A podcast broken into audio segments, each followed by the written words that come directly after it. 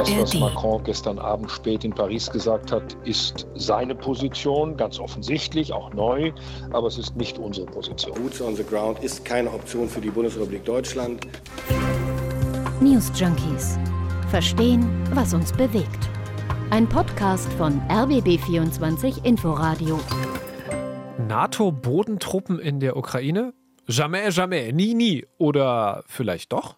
Viele Menschen, die heute nie, nie sagen, sind dieselben, die vor zwei Jahren sagten, nie, nie Panzer, nie, nie Flugzeuge, nie, nie Raketen mit längerer Reichweite. Ich erinnere Sie daran, dass es zwei Jahre her ist, dass viele Leute rund um diesen Tisch gesagt haben, wir werden Schlafsäcke und Helme vorschlagen. Frankreichs Präsident Macron hat unerwartet eine Diskussion losgetreten darüber, ob in Zukunft Soldatinnen und Soldaten aus NATO-Ländern in der Ukraine stationiert werden könnten. Aber wieso hat Macron das gemacht und wie hoch ist die Wahrscheinlichkeit, dass das auch passiert? Diesen Fragen gehen wir heute nach in dieser Folge der News Junkies. Wir sind Bruno Dietl und Gina Toneik und heute ist Dienstag, der 27. Februar. Es gibt keinen Konsens, gemeinsam Bodentruppen in die Ukraine zu schicken. Aber in einer dynamischen Situation sollte nichts ausgeschlossen werden. Wir werden alles Nötige tun, damit Russland diesen Krieg nicht gewinnen kann. Das ist die Aussage, über die heute auf der ganzen Welt gesprochen wird. Wir tun es auch und fragen uns, was bedeutet das jetzt für die NATO und für Deutschland? Einschätzung dazu hören wir gleich vom ehemaligen NATO-General Bühler. Aber jetzt schauen wir erstmal, wie es denn überhaupt zu dieser Äußerung von Macron gekommen ist. Lass uns da erstmal auf das Setting gucken. Es war ein hochrangiges Treffen in Paris mit Vertretern aus vielen verschiedenen Ländern, die sich darüber abstimmen wollen, wie sie der Ukraine weiterhin helfen können. Auch Bundeskanzler Scholz war kurz mit dabei.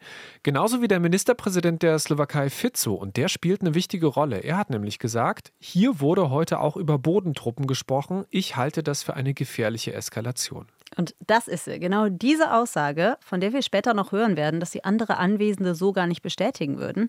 Diese Aussage hat dann dazu geführt, dass Macron auf der Pressekonferenz nach seiner Haltung zum Senden von Bodentruppen befragt wurde. Von sich aus hatte er nämlich gar nichts dazu gesagt. Wir haben unsere Frankreich-Korrespondentin Julia Borutta gefragt, wieso Macron denn diese Äußerung dann trotzdem getätigt hat. Also, ich meine, der ist ja nicht naiv, der weiß ja, was sowas lostreten kann. Also ich glaube, das passt ganz gut zu Macrons äh, strategischer Ambiguität, also sozusagen einer strategischer Zweideutigkeit, die er sich gerne aufrechterhalten will, um eben gegenüber Putin, nicht gegenüber Russland, denn äh, das wird immer wieder betont, man befindet sich nicht im Krieg gegen das russische Volk, gegenüber Putin aufrechtzuerhalten und ihm eben abzuschrecken. Also wenn ich mir nicht ganz in die Karten gucken lasse, dann habe ich einen Vorteil. Er will bei Putin so ein Gefühl der Unsicherheit aufrechterlassen. Das vermute ich dahinter. Das ist zumindest der außenpolitische Grund. Innenpolitisch muss man wissen, dass Macron stark unter Druck steht. Die extreme Rechte hier hat äh, fantastische Umfragewerte, wenn es zum Beispiel um die Europawahlen geht.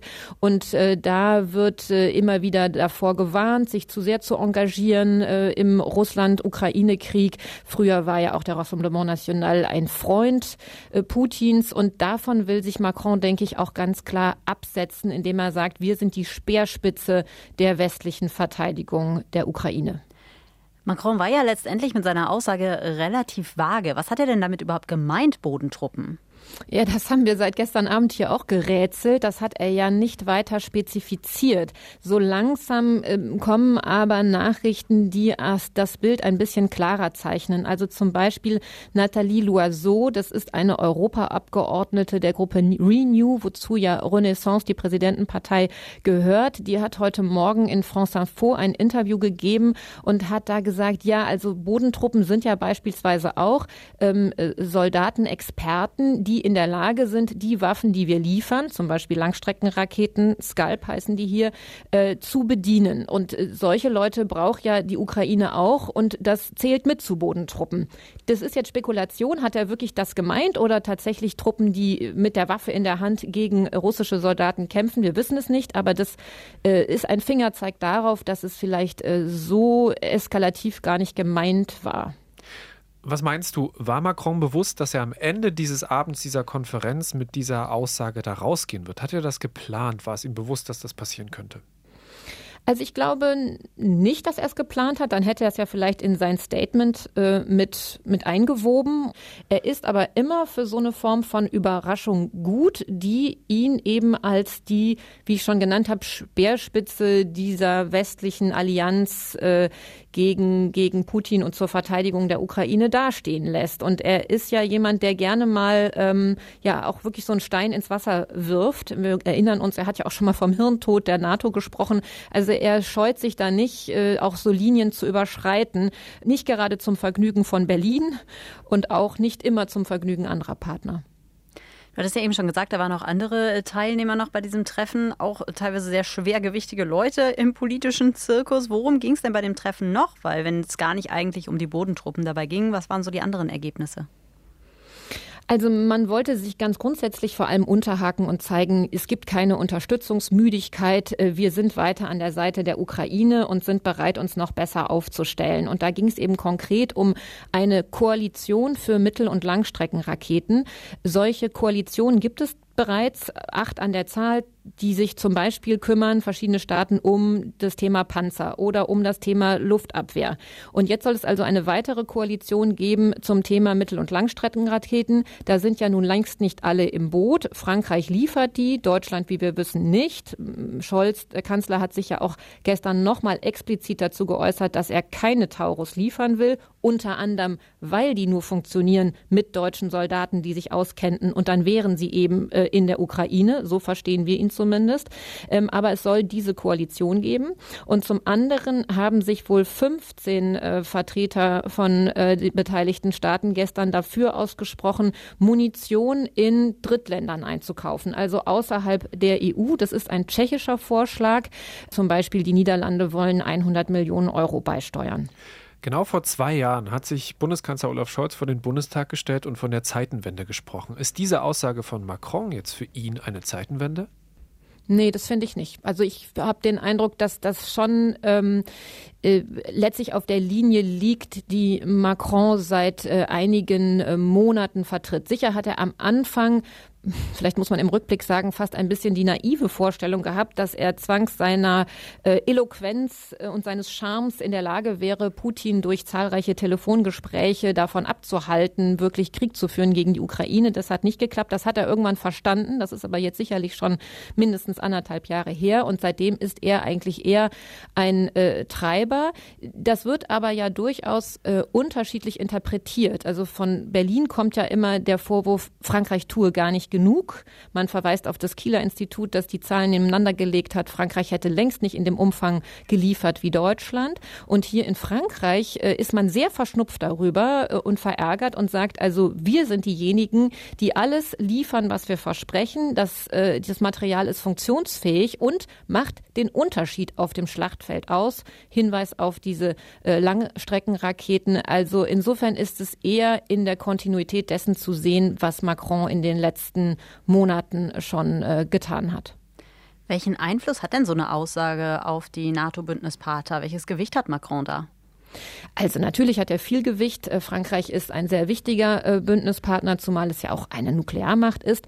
Äh, konkrete Auswirkungen hat das jetzt erstmal nicht. Es gibt keinen NATO-Bündnisfall, kein NATO-Mitglied wurde ja angegriffen, aber Frankreich spricht natürlich immer auch als NATO-Mitglied und deshalb kann man schon sagen, wurde hier eine rote Linie überschritten. Ne? Das ist ja nicht abgestimmt ge gewesen und würde Frankreich jetzt tatsächlich, was wirklich nicht wahrscheinlich ist, einen Alleingang machen und Bodentruppen Truppen hinschicken, äh, dann brächte das natürlich die NATO-Staaten unter Zugzwang und vielleicht auch in Gefahr. Aber davon sind wir weit entfernt, muss man heute wirklich sagen.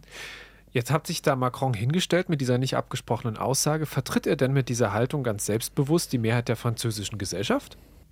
Nein, das kann man nicht sagen. Also ich äh, bin jetzt noch nicht heute Morgen durch die Straßen gelaufen, um ein Meinungsbild einzusammeln, aber was die politischen Vertreter äh, anbelangt, äh, ist da die Meinung eigentlich sehr einhellig ablehnend. Also von ganz weit links bis ganz weit äh, rechts aber der äh, Premierminister Gabriel Attal hat durchaus heute nochmal die Haltung des Präsidenten bekräftigt und hat im Sender RTL äh, erklärt, es gehe ja schlicht um die Frage, ob man bereit sei zu akzeptieren, dass Russland den Krieg gewinnt. Und da sei die Antwort ganz klar, nein, das könne man nicht akzeptieren. Und deswegen müsse man eben die Abstreckung hochhalten. Jetzt haben wir viel darüber geredet, wo Frankreich steht, aber natürlich wollen wir auch gucken, wie deutsche Politikerinnen und Politiker das sehen. Olaf Scholz, der Kanzler, der hat schon reagiert heute. Der bleibt dabei keine Bodentruppen und er stellt die Ergebnisse des Treffens so dar. Dabei ist noch einmal erneut in einer sehr guten Debatte miteinander besprochen worden, dass das, was von Anfang an untereinander und miteinander festgelegt worden ist, auch für die Zukunft gilt, nämlich dass es keine Bodentruppen, keine Soldaten auf ukrainischem Boden geben wird, die von europäischen Staaten oder von NATO-Staaten dorthin geschickt werden und dass auch die Soldaten, die in unseren Ländern tätig sind, nicht selber aktiv an dem Kriegsgeschehen sich beteiligen. Dass das als Verständigung stattgefunden hat, ist aus meiner Sicht ein ganz, ganz wichtiger Fortschritt. Es war auch sehr einhellig, was diese Frage betrifft. Also hier sieht man, dass es da insgesamt unterschiedliche Einschätzungen gibt, ob alles genauso einstimmig ist. Verteidigungsminister Pistorius, auch von der SPD, der sagt auch, keine deutschen Soldatinnen und Soldaten in der Ukraine. Und bei den Grünen sieht es ganz ähnlich aus. Da hat sich unter anderem der Parteivorsitzende Nuripur bei NTV geäußert. Ich habe einen launigen Macron erlebt, der, der einfach sagen wollte, ich will nichts ausschließen. Es ist überhaupt kein Thema. Es ist kein Thema in der Diskussion in Deutschland und auch nicht in dem Bündnis. Wenn wir Richtung FDP gucken, dann ist in Sachen Verteidigungspolitik im Moment ja Marie-Agnes Strack-Zimmermann immer die lauteste Stimme. Und die hat sich auch zu diesem Thema geäußert. Den Zeitungen der Funke Mediengruppe hat sie gesagt, Deutschland müsse diese Einschätzung von Macron definitiv nicht teilen. Aber sie meint, es sei ja auffällig, dass Macron den Antreiber gebe und der deutsche Bundeskanzler dagegen den Bremser, so sagt sie. Das bezieht sich aber jetzt nicht auf die Bodentruppen, sondern auch auf die Taurus-Marschflugkörper. Ja. Da haben wir eben auch schon drüber gesprochen, über diese Taurus-Marschflugkörper in den vergangenen Tagen, auch in den News Junkies. Ist aber irgendwie so eine schwer greifbare Aussage von ihr. Findet sie den Vorschlag jetzt gut oder nicht? Wird nicht ganz klar. Ansonsten war die Meinung recht einhellig bei den Regierungsparteien und in der Opposition sieht es ähnlich aus. Der parlamentarische Geschäftsführer der Union Frei hat im RBB24 Inforadio gesagt. Also das steht mit Sicherheit nicht zur Debatte, sondern jetzt geht es darum, alles Denkbare zu tun, um die Ukraine in ihrem Abwehrkampf zu unterstützen. Dafür braucht es keine Debatte über Bodentruppen, sondern dafür braucht es eine Debatte darüber, dass wir schnellstmöglich die notwendigen Waffensysteme liefern. Damit meint er auch die Taurus-Marschflugkörper. Von den anderen Oppositionsparteien gibt es auch Statements. Der AfD-Bundestagsabgeordnete Moosdorf spricht von einem Spiel mit dem Feuer. Und Gregor Gysi, der außenpolitische Sprecher der linken Gruppe im Bundestag, der sagt, das sei völlig indiskutabel. Wenn einer oder mehrere NATO-Staaten Bodentruppen in die Ukraine schicken würden, könne das zu einem dritten Weltkrieg führen. Ähnliche Worte kommen auch vom Bündnis Sarah Wagenknecht. Gut, also die AfD, das BSW und die Linke, die sind ja auch sonst immer eher skeptischer als die anderen Parteien, was die militärische Unterstützung der Ukraine angeht. Dass die da nichts von halten, kommt jetzt nicht ganz überraschend, aber ganz allgemein können wir mal als Fazit festhalten, aus der Bundespolitik kommt da gerade ein sehr einheitliches Nein raus über alle Parteien hinweg. Deutschland ist aber ja nicht allein in Europa. Also was halten die anderen europäischen Länder von dem, was Macron da gestern Abend geäußert hat? Wenn bei dem Treffen in Paris auch Länder dabei waren, die der Entsendung von Bodentruppen in die Ukraine nicht abgeneigt sind und im Moment ist nicht bekannt, welche das sind, dann müssten die sich doch spätestens jetzt aus der Deckung wagen. Machen sie aber nicht. Nur die Ukraine selbst, die hat sich geäußert, die begrüßt die Debatte, wenig überraschend. Der ukrainische Präsidentenberater Podoljak, der sagt, Macrons Äußerungen zeigten ein Bewusstsein für die Risiken, die Europa durch ein militaristisches, aggressives Russland drohen. Bloß sehen halt alle Länder, die sich bisher zu Macrons Bemerkungen geäußert haben, ein ganz anderes Risiko, dass sie nämlich in den Krieg reingezogen werden, wenn sie Bodentruppen in die Ukraine schicken. Deswegen gibt es Stand jetzt, Dienstagnachmittag zeichnen wir auf, kein einziges Land, das öffentlich seine Zustimmung zu Macrons Andeutung erklärt. Im Gegenteil, Schweden, frisch in die NATO aufgenommen, lehnt es ab, genauso die osteuropäischen Länder Polen, Tschechien und Ungarn, die viel näher an der Ukraine dran sind. Auch Großbritannien, kein EU-Mitglied, aber NATO-Mitglied, hat keine Pläne für eine groß angelegte Entsendung von Truppen. Ärger könnte es jetzt sogar für Macron noch mit der NATO geben, denn seine Äußerungen, die waren mit dem Bündnis definitiv nicht abgestimmt. NATO-Generalsekretär Stoltenberg, der hat deutlich gemacht, dass es keine Pläne gibt, Truppen in die Ukraine zu schicken. Stoltenberg hat ja seit Beginn des Ukraine-Kriegs sehr darauf geachtet, dass das Bündnis immer mit einer Stimme spricht. Und wenn dann jemand wie Macron gestern Abend mal eben so ausschert, wird das vor allem in Moskau ja auch sehr aufmerksam wahrgenommen. Ja, der Kreml hat auf Macrons Überlegungen sehr scharf reagiert. Kreml-Sprecher Peskov hat gewarnt, wenn die von Macron genannte Option geschehe, müsse man über die Unausweichlichkeit eines Konflikts mit der NATO sprechen. Und er sagt auch, die Entsendung von Truppen wäre nicht im Interesse westlicher Länder. Dass der Kreml jetzt auf solche Überlegungen dementsprechend scharf rhetorisch antwortet, war ja klar. Aber wenn es bis jetzt nur Distanzierungen von Macrons Idee gibt und keinerlei Zustimmung, was ist denn dann da in Paris besprochen worden? Und woher genau kommt denn diese Info, dass es innerhalb der NATO-Länder solche Überlegungen gibt? Das rekonstruieren wir jetzt nochmal.